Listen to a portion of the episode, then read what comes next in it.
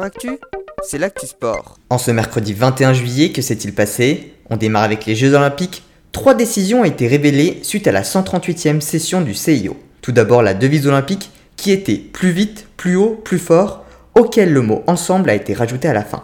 La nouvelle devise est donc Faster, Higher, Stronger, Together, comprenez plus vite, plus haut, plus fort, ensemble. Le deuxième point concerne les Jeux Olympiques d'hiver. Le programme de ceux de Cortina d'Ampezzo en 2026 verra l'arrivée d'une nouvelle discipline, celui du ski alpinisme. Enfin, la plus grosse information concerne les Jeux Olympiques de 2032. Ils auront lieu à Brisbane en Australie. En beach handball, la semaine passée s'était tenu l'euro masculin et féminin. J'étais revenu plusieurs fois dessus afin de vous partager le parcours des deux équipes de France. Aujourd'hui, un scandale a explosé car l'équipe norvégienne féminine a été sanctionnée pour avoir porté un short au lieu du bikini réglementaire lors de sa compétition. Alors que le ministre des Sports norvégien a jugé cette sanction complètement ridicule et que la fédération norvégienne a exprimé qu'elle allait continuer le combat pour faire changer les règles concernant les vêtements, l'équipe a été condamnée à une amende de 1500 euros, 150 euros par joueuse. En basket, les Milwaukee Bucks ont remporté le match 6 de finale de NBA 105 à 98 face aux Phoenix Suns et ont donc été sacrés champions. Alors qu'ils avaient été menés 2 matchs à 0, ils ont rattrapé leur retard pour soulever la coupe 50 ans après leur dernier titre.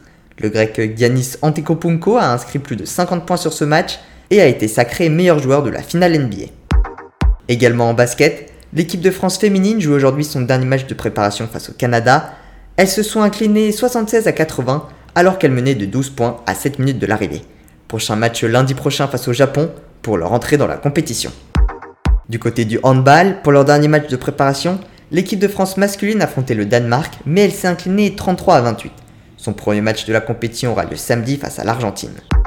Au championnat du monde de squash, Camille Serme s'est qualifiée pour les demi-finales de la compétition. Elle affrontera cette nuit l'égyptienne Nouran Gohar.